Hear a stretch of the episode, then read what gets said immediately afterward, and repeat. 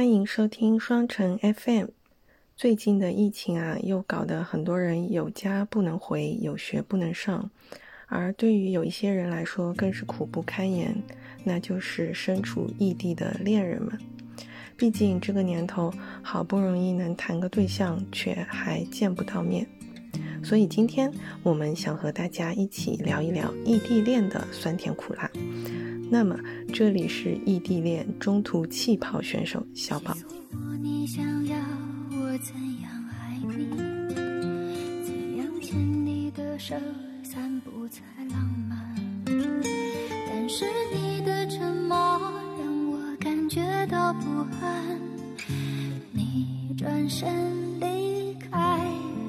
让那些不懂得珍惜我们，那些不懂得珍惜我们的人，慢慢的老去吧，慢慢的远去吧，不必说话，沉默多复杂。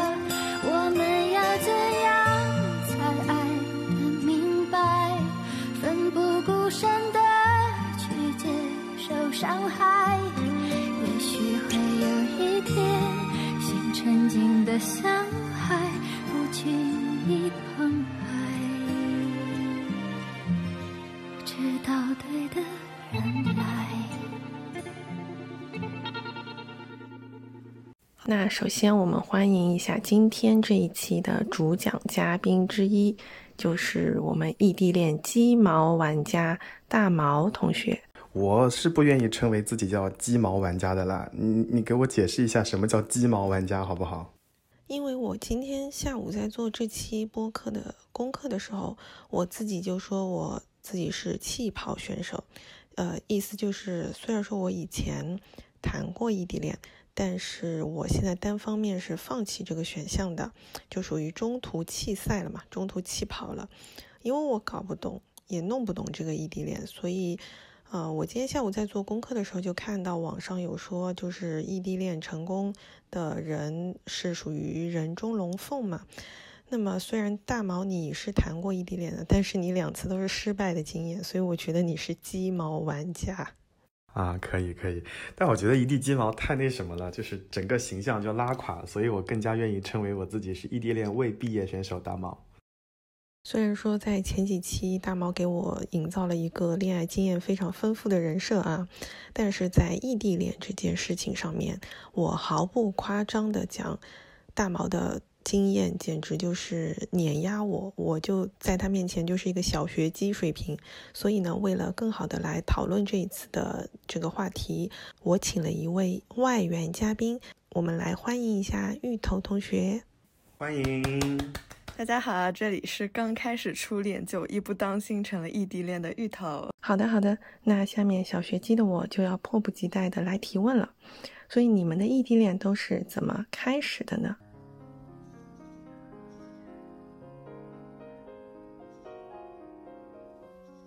第一段异地恋其实是从学生时代过渡到了毕业，因为我们都在南京念书，然后毕业之后对方就回福州短暂的 gap 了一段时间，因为他是打算去澳洲念书的。因为空间上其实我并没有准备好立刻过去念书，因为小宝知道，就在那个时候其实我已经有一份收入非常可观的工作了，所以当时我们就选择了异地，因为我觉得用那份工资 cover 就是两边跑的费用其实是完全 OK 的。但是后来对方在在澳大利亚定居，后来移民等等等等之后，后来我们就选择了分开嘛。然后第二段呢就比较明确，而且第二段小宝可能很大程度上是知道对方的。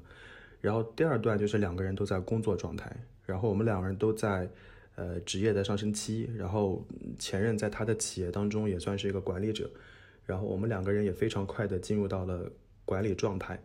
然后至于说为什么要选择异地恋，就是我们当时彼此很难在对方的城市找到满意的工作，所以那我们就商量着暂时异地。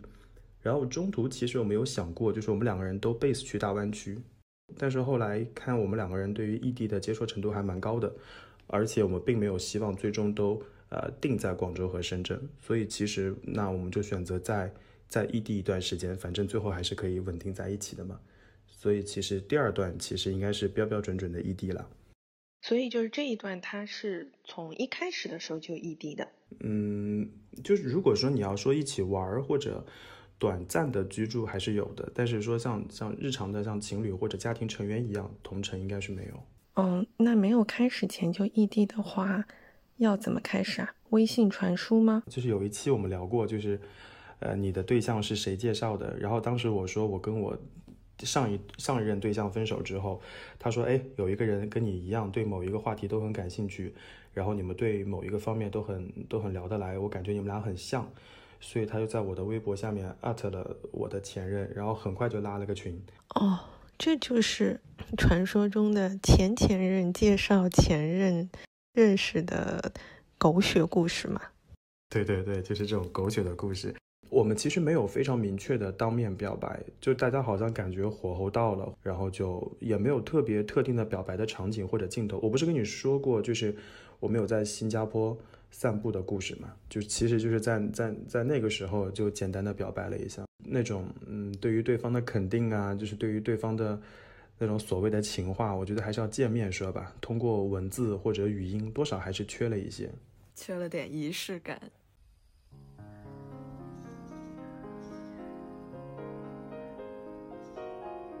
我我们是分两段的，就是一对一的关系可能是在异地的时候，但是后面有补一个就是见面正式的。我有且仅有的一段爱情呢，就是现在这段异地恋，可能开始是因为我没有尝试过什么叫做人家天天待在一起的情侣，所以我我不知道正常的应该是什么样子，所以我觉得好像异地恋应该也 hold 得住吧。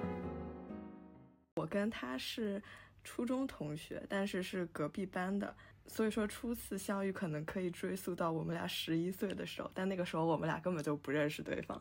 然后在过去这十年里面，我也从来没有把他的名字跟脸对上号。然后关于他的名字，我可能是就是在办公室帮老师干活的时候，然后我就经常听见语文老师喊他来重默，然后我就哦有这个人，然后我才勉强记住有这样一个人。就是就是学霸学霸和学渣的故事是吗？对的，这是沈沈佳宜跟柯景腾的故事吧？他好像也没有那么烂，他就是语文比较烂。哎呀，都 都都都开始帮对方说话了，真的是哎。好的呢。后来到一七年的时候，一七年我们几岁啊？可能高二还是高三？然后那个时候有一个小的同学聚会，我们就加了微信，但是。就从此石沉大海，就没有聊过，就躺在我的通讯录里给我朋友圈点赞这种人。我记得之前就是有一个说法，他就是说你未来的伴侣很可能就是在你在十年前或者二十年前就已经出呃就已经出现在你的生活里了，嗯，可能十年前就已经躺在你的通讯录里了，只是你自己没有发现。然后我现在随着年纪渐长之后，真的发现我身边超多人都是这样子的，就是跟自己的。小学同学在在小学聚会的时候，就是又又联系到了一起，嗯，好多好多这种。因为我觉得可能大家还是对那种知根知底的人比较放心吧。对对对，我们真正开始应该是我去年回国的同学聚会上，每个人都在疯狂输出，但是丽丽她那天穿了一件黑色的短袖，跟沙发的颜色完美融合在了一起。所以在别人疯狂输出的时候，我根本就没有顾及到他有没有发言，所以我们又一次没有交集。就是那一次，丽丽充当了人形背景板，就是默默的消失。这里简单补充说一下，就是丽丽，丽丽就是芋头的。男朋友是一个上一期刚被他们黑完的双鱼男，黑完双鱼男之后，我还非常担心会被杠，然后我就问了私下问了一下芋头，芋头说你放心，双鱼男只会自己在角落嘤嘤嘤，他是不会上来杠的。然后我们就很放心的把那一期上线了。就那次聚会四天之后，他就发了一条看一个什么呃舞台剧的朋友圈，然后我就在下面评论起哄，说是跟谁去看的，然后他就私信我。然后我们就开始聊了，嗯，就刚开始聊的时候，总归就是会比较矜持，比如说会不会担心自己话说太多了。然后他那个时候觉得自己没话说了，就开始跟我疯狂发歌，这真的是一种非常不尴尬的聊天邀请。记得我之前跟前任那时候也是的，每天早上起来都会收到他发给我的歌。你觉得不善表达的人好像用这一招就还蛮以歌传情。怪不得我聆听你诉苦，都好甜蜜。嗯，然后也没有什么拒绝跟他聊下去的理由。大家在发信息的时候，尤其是还没有确认关系的时候，总总是担心自己说错话，或者总是担心自己意思没有传达清楚。说多了嘛，就害怕自对方嫌我啰嗦；说少了嘛，又特别对担心对方觉得我这个人很没话聊。我我很能理解这种感觉。我觉得是不是就是靠近你们那些月份的人都喜欢用这一招？摩羯、水瓶、双鱼。而且我们似乎还喜欢做一件事情，就是在朋友圈单独分组给对方发一首歌。就是你看上去我发了个朋友圈，其实那个歌就是发给那个。这个歌就是发给那个人看的，哎呀，就是可爱做这种事了，是不是矫情第一名？是的呢，你你看我的朋友圈好像半年都没有动静，只是没有对你分组而已。好的，现在我现在知道了一些事情啊，我们的见面的时候把你手机交出来啊。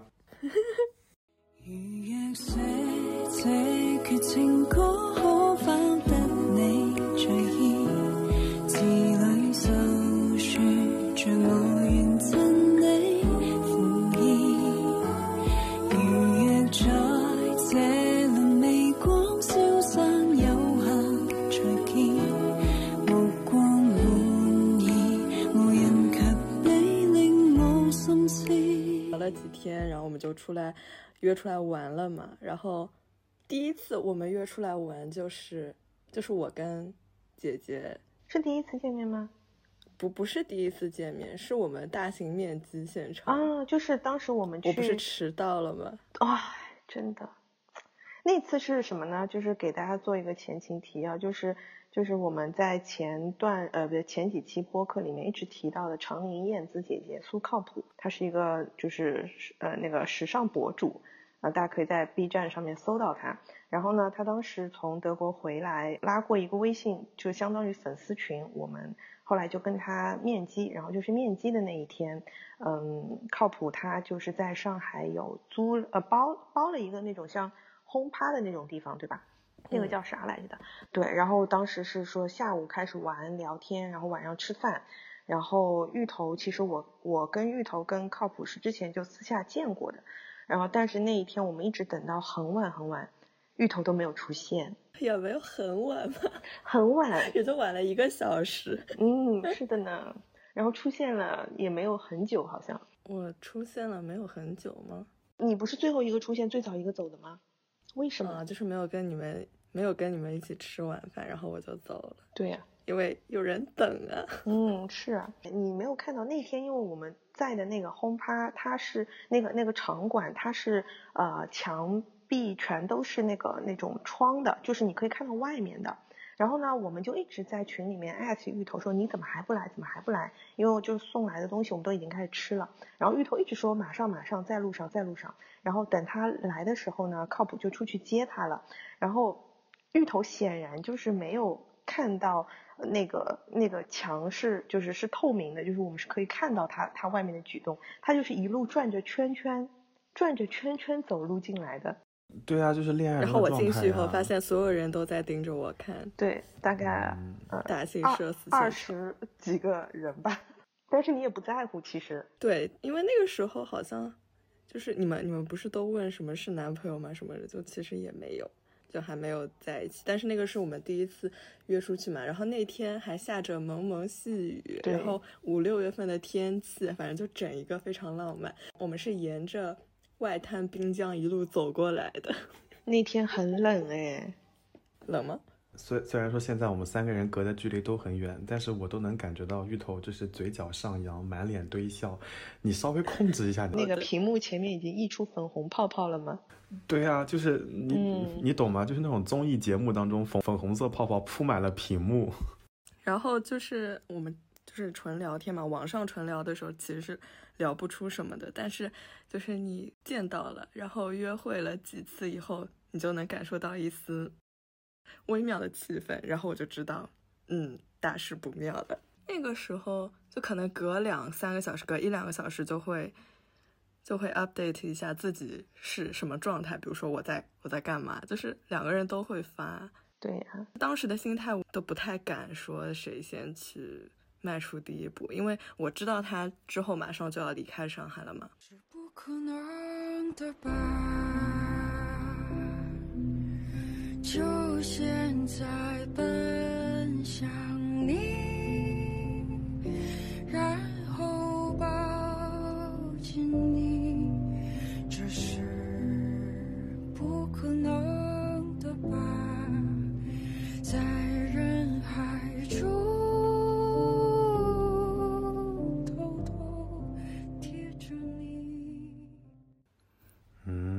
就是其实我们心里都知道未来其实很不确定。就如果说他他之后一直待在上海的话，其实可能会更容易进入或者打开方式会比较轻松。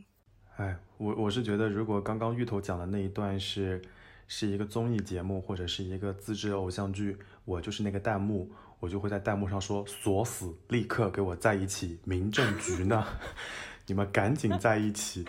就是我觉得已经很已经很甜了啦，所以就对嗯对，此处的就是双 BGM 方就应该是就就应该是 S.H.E 那首歌，对吧？有达以上恋人未满。啊，对对对对对对对，我是觉得就是双方都觉得好像火候快到了，就等着谁捅破那个窗户纸。此处就是放广告，等待下周更新。充 VIP 可以对吧？提前点播。看烟火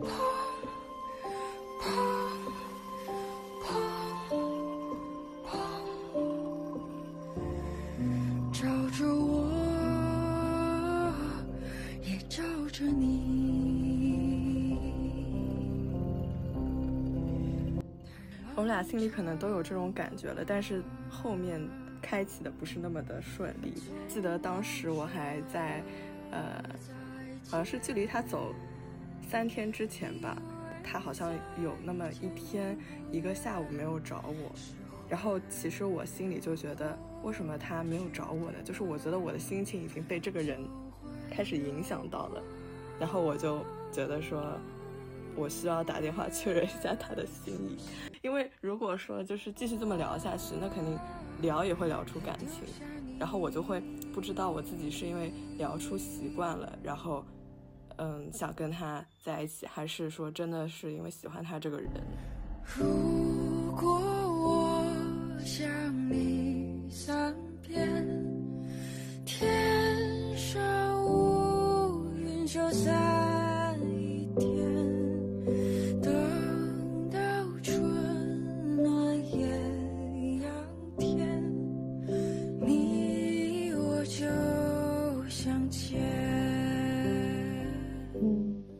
你当时怎么问的呀？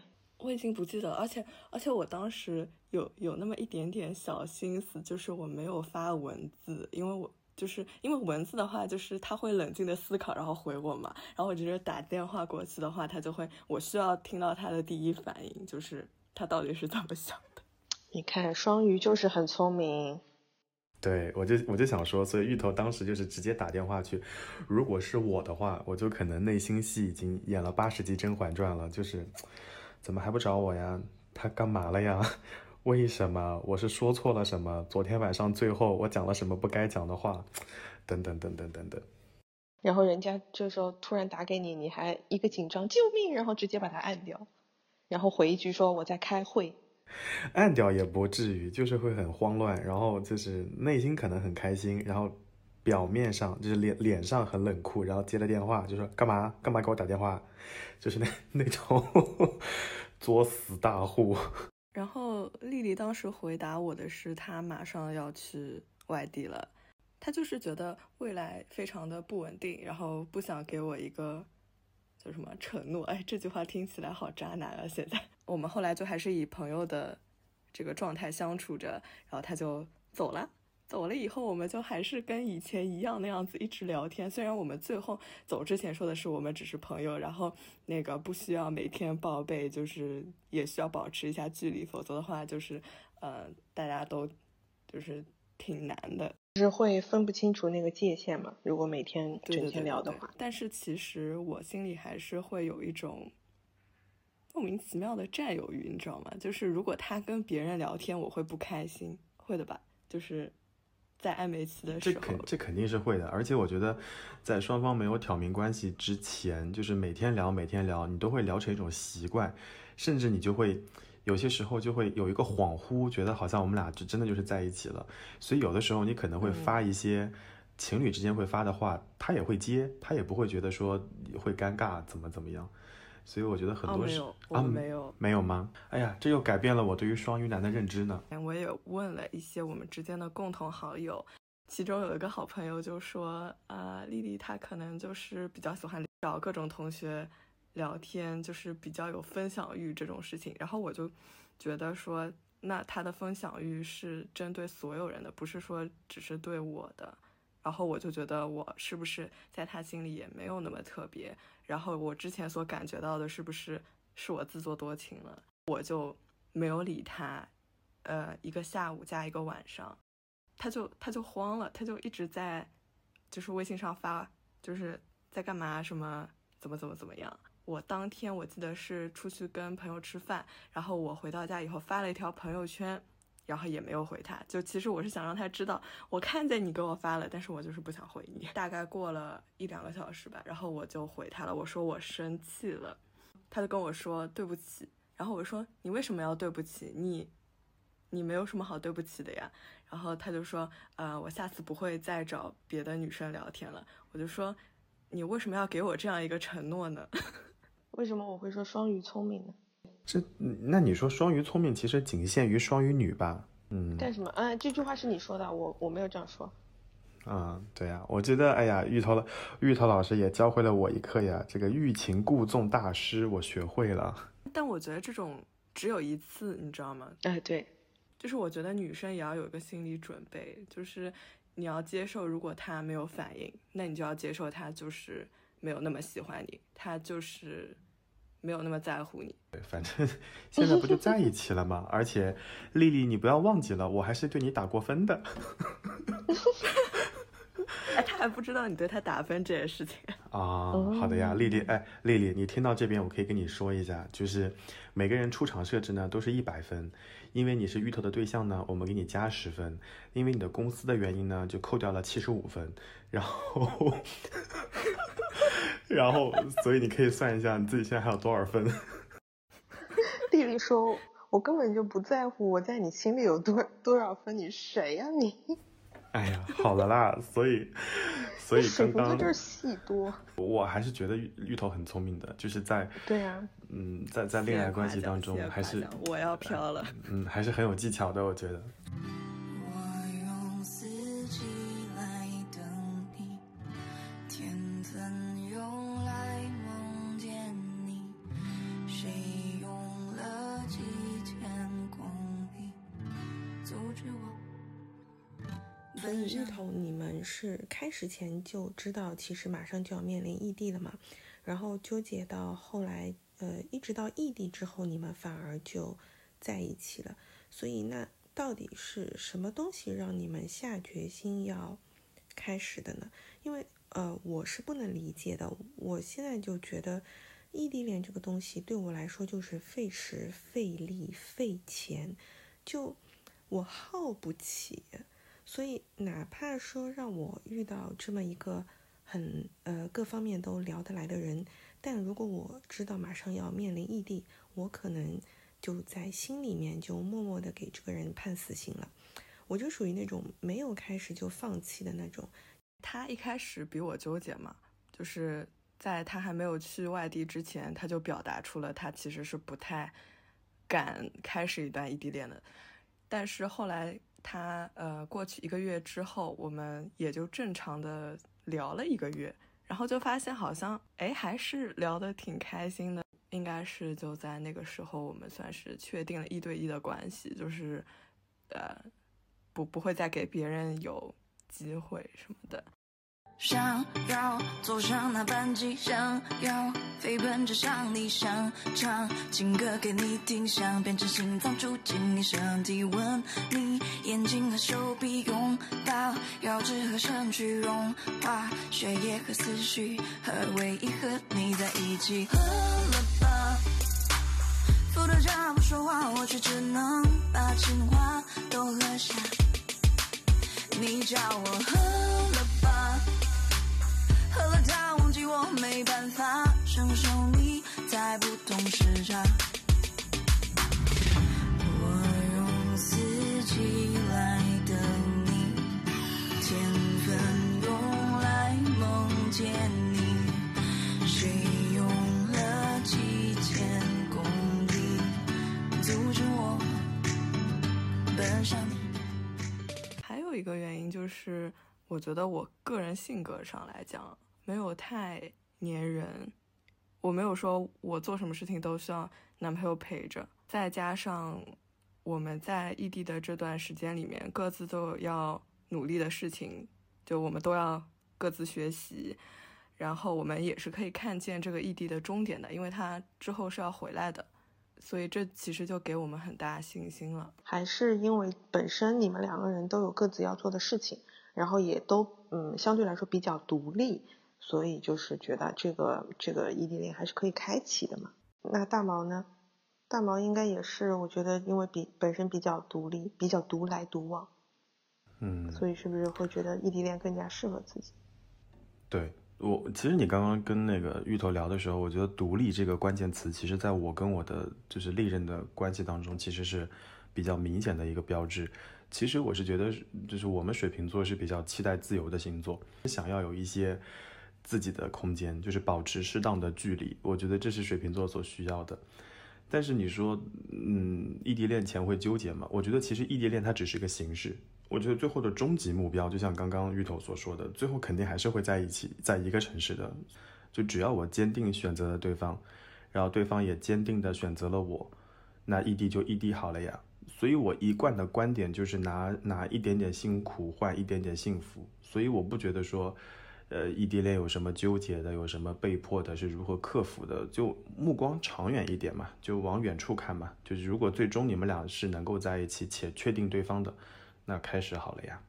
嗯，就呃，有时候我觉得，虽然说，嗯、你们现在隔了那么久，回头看能整理出一些理性的东西，但我觉得有的时候感情啊，它就是很奇妙的是，嗯，我不知道你们有没有过这种体验，就是在爱情即将发生的时候，你预感就是要在转角遇到爱的时候，无论当下你怎么去思考。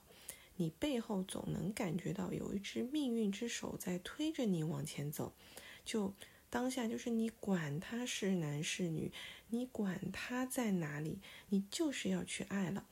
所以有的时候我会觉得一切可能都是注定的，就两个人注定要，嗯、互相陪伴着走一段，而后面那些所谓的思考，好像也就是在事后才赋予给他的一些意义吧。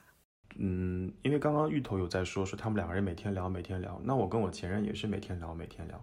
而且有段时间他老要飞，他要去欧洲出差，然后你就会觉得倒着时差嘛，就是我睡觉的时候，他可能在半夜，然后他醒过来了，我可能下午，就是倒着时差，基本上也能够接上。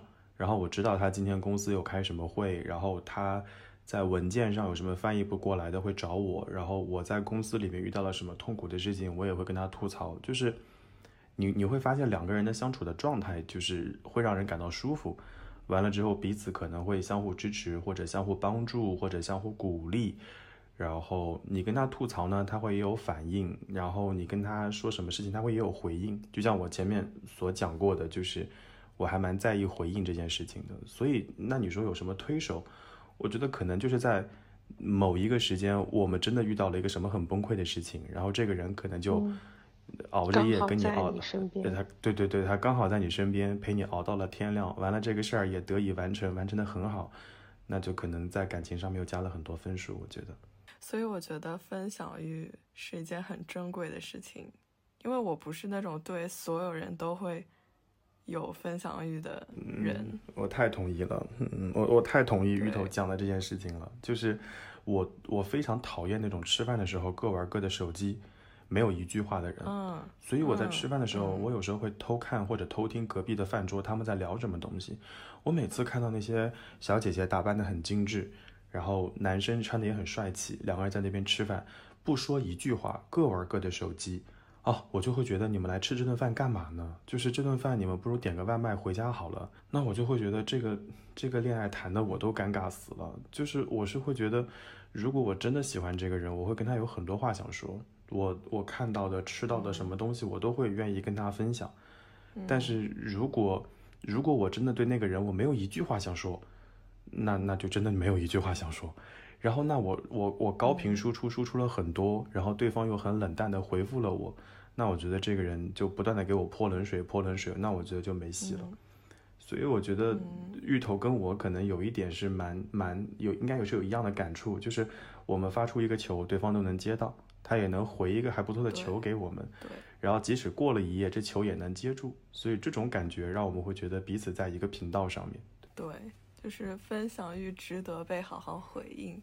嗯，对，嗯，可能就很多人会说异地恋的一个最大的 bug 就是陪伴嘛，但我觉得可能陪伴就像你刚刚说的吃饭的问题，这人在这儿，他心不在这儿，所以可能最更重要的是陪伴感，而不是陪伴这这个实体。我今天晚上吃饭回来的时候，在路上我就跟我那个同事聊天，他就问我今天晚上要录哪一期节目，我说要录异地恋，我们俩就讨论了一个结论，就是在生物当中，我我们会说质壁分离，对吧？就细胞质、细胞壁是分离的，人和心也是会分离的，就是人在这儿，心不在这儿，这是一件非常可怕的事情。你坐在我面前，在那儿疯狂抠手机，我抛出去的每个球，你都在那儿点头，嗯啊。那如果是我都我都可能会把那个桌子掀起来，就去你的吧。就是你刚刚说到吃饭的那个，我就想到了呃之前的一个事情，就就是大毛，你记不记得有一次我好像是开车的时候给你打电话，就跟你讲两个人感觉很好，然后他他其实发的很多东西也很暧昧，然后我就记得当时我有一次跟他，我跟他第一次见面之后的第二次，就是当天晚上他就约我吃饭，然后呃。当时我们是因为我们俩的公司离得非常近，然后我们就选了一个公司当中折中的一个一个呃餐馆去吃饭，然后结果那天就聊得非常愉快，然后第二天嗯早上的时候，我的同事看到我之后就跟我说，他说你昨天好像挺开心的啊什么什么，然后就讲了很多，然后他就说他说我们呃因为正好就是我跟那个男生在吃饭的时候遇到他们隔壁部门团建吃饭。然后他说，他们一群人在我面前走过 N 多次，我完全没有看到他们。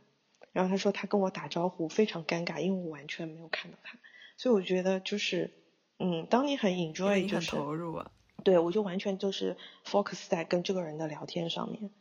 嗯，所以我我也是不太能忍受，就是两个人吃饭一句话都不说，各自玩手机的。我就觉得真的，那你干嘛要出来？你何必呢？哎，但我就觉得就是这些同城，怎么讲？同桌异梦的朋友们啊，就是你们知道，在一个桌子上吃饭，对于异地的恋人来说，是多么难得的奢侈的时光，对吧？所以异地恋其实最甜的部分，可能就是久别重逢。那你们印象当中有没有就是特别感动或者很特别的这种见面的场景或者回忆？嗯，那我觉得这个大毛你先来吧，你应该比较多。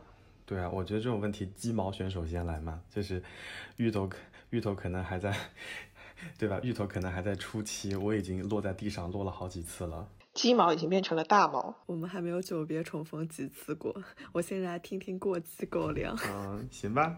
就我真正意义上的长距离、远距离带带异国带时差的异地恋，就是跟我前任嘛。就我跟我前任见任见面的绝大部分地方是机场。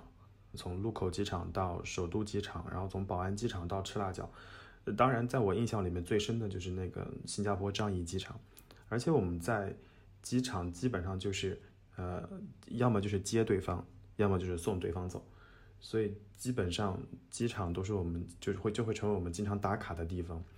然后，然后那你说过期狗粮嘛？我觉得还是有的，就是久别重逢的场景有很多。因为我们不可能就是每个礼拜见一面，每个礼拜见一面其实成本是很高的，但是可能一两个月，不能说一两个月吧，就是一两个礼拜见一面，其实还是可以的。所以我印象里面应该有几个故事，就是呃，我们第一次去吉隆坡的时候，我的航班其实到的很早，然后我就在到达层准备外汇呀，然后准备预订出租车呀，等等等等等等，然后他那个航班就延误了一个多小时。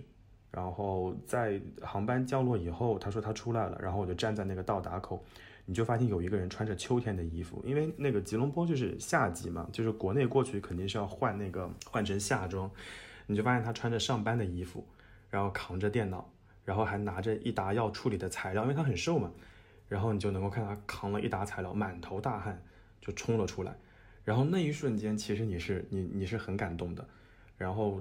当然，你你要准备开始帮他拿东西的时候呢，他就跟小孩一样，就从书包里像机器猫一样掏出了各种各样要吃，就是要给我带的吃的东西。就比如说，他说在在伦敦吃到了什么好吃的，他也给我买了一份。然后在那个戴戴高乐机场看到了什么巧克力，也给我带了一份。然后好甜，真的好甜。然后在那个，然后在休息室里面，我说我说我也想吃一个什么什么东西，他也找了个小盒子给我带出来。对，见到你的时间，手机凌晨一点，是想象中的脸，对你的爱意挂在心上没将子改变。I love you and 我，我爱你让我绽放光芒，没淡忘这荒唐的疯狂世界。I love you happy more，我爱你又让我在光明不是身临其境的沉浸黑夜。I love you and 我，我爱你让我绽放光芒，没淡忘这荒唐的疯狂世界。I love you 又让我在光明不是身临其境的沉浸黑夜。客户站左边，你都走得紧靠右，就在昨天还不让我牵你手，眼神过点害羞藏到我身后，说过多遍不能待到九点后，你说真的没有办法，你不能再晚回家，那我送你送到你家楼下，今天的晚安到底谁发？不能不开心，写张专辑给你听。出门去 shopping，想买什么随你心。我赚的钱都交给你，把你捧手心掉嘴里。上个程序祝福你，如果不满意就重启。如果说我是植物，那你就是阳光。没有你的生活，我从来不敢想象。我全部都是你的，我全部都是你的，我全部，我全部都是你的。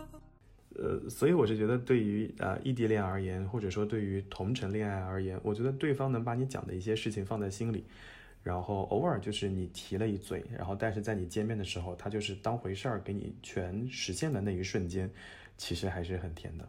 而且他拿出这些东西的时候，你就会发现啊，他其实不只是见面的时候，他在没有见到你的每一分每一秒，他都是把你放在心上的。嗯，就是那些。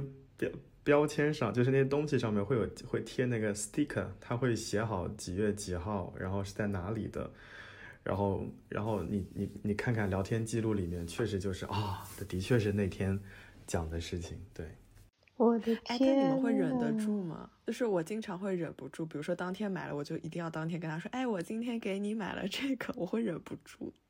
嗯，就是是这样子，就比如说我说我说哎，我也想吃那个巧克力。他说好呀，他说那如果我今天有空的话，我就给你买一个。然后那嗯，布鲁塞尔航空的那个涂装不就是《丁丁历险记》的那个丁丁嘛？然后我有一次我就说我说哎我说那他的那个机场的那个呃 directions maps 是不是带有那个《丁丁历险记》的那些 logo 啊之类的？我说你可不可以把那些嗯 map 就是那些导航那种导那种地图给我带一份？然后后来我就发现这个提议是非常愚蠢的，因为有好几个航站楼。他真的就把每一个航站楼都给我拿了一份，然后拿到手的时候，你就你就会觉得，how stupid I am，就嗯，就这些事情。刚刚我在听芋头的发言的时候，我突然就想到，我真的是跟异地恋无缘的一个人。就是刚刚芋头不是问你说，那就是你们真的能忍住吗？就是。他的意思就是说会忍不住当天就要告诉对方了。我当时听到他说这句话的时候，我以为他要说我当天就会把东西吃掉，所以我是不是没有救了？我第一反应就是会不会忍不住吃掉，就等不到 等不到见面那一刻，已经就我嗯这个东西很好吃，我替你全吃光，第二天就没了。笑死！哎，可是你跟双鱼男一个反应哎。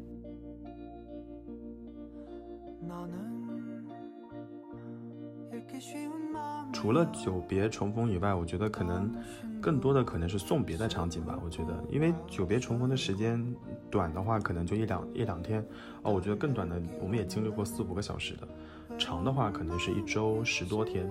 那我觉得对我们来说，印象很深或者很特别的场景，其实就是送别。嗯，我印象里非常深刻的场景就是有一次，就是在在樟宜机场，因为新加坡的机场就是到达口和出发口是同一个。所以当时的情况就是，前任的飞机先降落到了新加坡，然后在机场和我吃完饭以后送我去去登机口，然后结果我会发现，就是他下飞机的那个登机口，就是我即将要上飞机的那个登机口。然后呢，我们就在登机口狂笑，然后我们就等所有旅客上飞机以后，就等到最后一刻登机口喊我名字的时候，我再我再上飞机。我们有一个很大的共同的兴趣爱好，就是在飞机场看飞机的起起落落。所以当时在飞机上有那个 WiFi 的时候，平飞以后就会有 WiFi 了嘛，然后我就可以连到地面的微信，然后他就给我发了张照片，就是他他就说这是你们飞机推出去的照片，这是你上跑道的照片。所以就嗯，我是觉得就是这些可能对我来说就是一些很特别的回忆。我我有一次发过一个朋友圈，我说。在机场看那些飞机起起落落，可能是，嗯，最最浪漫的事情。因为一架飞机带着不同肤色的旅客，开启了形形色色的人生故事。就这件事情想一想都会很浪漫。对，所以你要问我说有没有一些让我印象很深刻的场景，我觉得这个绝对就是我会选出来的那个场景，就很浪漫。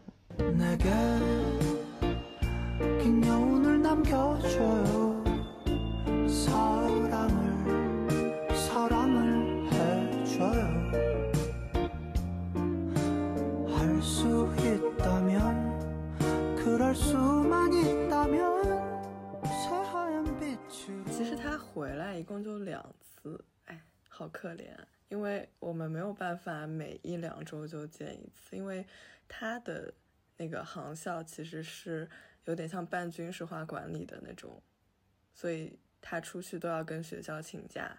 然后如果我过去的话，他其实也不见得能出来。他那个航校就是位置非常的偏僻。我之前有一次打开饿了么，输入他们航校的地址，然后发现周围没有一家店，外卖为零，没有一家店能送。哎哎哎，芋头，我跟你讲，就他有一次来我们单位工来来来我们南京看我，然后我在南京的那个单位呢，就是上下电梯是很不方便的，就是上下要基本上二三十分钟，可能一梯有四五十户。然后他知道我吃饭就是一个问题，所以他当时干了一件很蠢的事情，就把我们单位附近一些好吃的、能吃的饭店都过了一遍。然后呢，根据我就他大概知道我的口味和偏好，然后就选择了两家饭店，然后给那两家饭店都存了一点钱，就是办了所谓的会员卡，就是那边五百，那边五百。就他，然后他后来告诉我说，那如果以后你要吃饭，你就直接给他们打电话，老板会送餐的。我说这这这搞什么呢？他说啊，我在那边存了点钱。那一瞬间呢，你你嘴上会骂骂咧咧的，但是你心里还是很开心的。嗯嗯，那个他唯二两次回来，其中一次他是这样子的，他一般是中午吃好饭以后，他那段时间会午睡一会儿，大概睡半个小时。那天他跟我说我要睡觉了。呃，睡好觉以后我要去健身，但是等到下午两点多还是三点钟的时候，他都没有跟我发消息，就是跟他平时的操作就是有点反常嘛。然后我就说你怎么今天睡这么久？然后他说嗯，对，刚醒，我刚做了个梦，梦到我回上海了，然后拍了两张落地的照片，跟我说，哎，没想到我真的就到上海了。哟，然后我当时真的不相信，我当时真的没有相信。因为我总觉得，就是他那个照片应该是以前拍的吧，然后他在跟我说他的梦吧，结果他真的发了一个浦东机场的定位，然后当时我整个人就是坐在凳子上，然后直接就站起来，就开始狂笑，你知道吗？就是忍不住的那种笑，嗯，心里面在尖叫吧，嗯，就就超级开心，就是迪士尼的散场烟花已经放了三场了。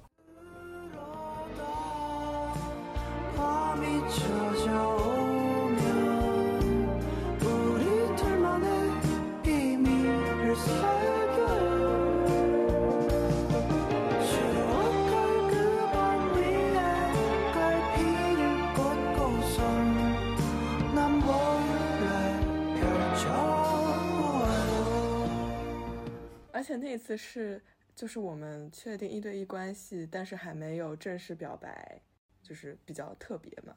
嗯，所以那天晚上补了表白吗？没有，没有，没有，没有啊！所以你看到他多墨迹吧？哎，真的是双鱼男，再扣一分。有一天，就是我们快傍晚的时候，就说要不去那个静安大悦城有一个摩天轮，然后在摩天轮上转两圈嘛，然后转了一圈下来，他还没有表示，我当时已经要急死了，你知道吗？嗯，第一圈完了以后，我就我就跟他说，你你没有什么要说的吗？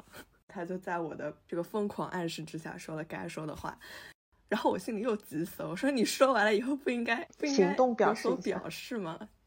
对，然后他还是就没有。然后等到第二圈的最高顶的时候，因为就是不是有一种说法说在摩天轮最高点亲亲的情侣就会永远在一起吗？我就忽悠他，我就说，哎，你看那个地上有一个什么气球，然后我就亲了他脸颊一下，然后他反应过来，然后也就亲了我。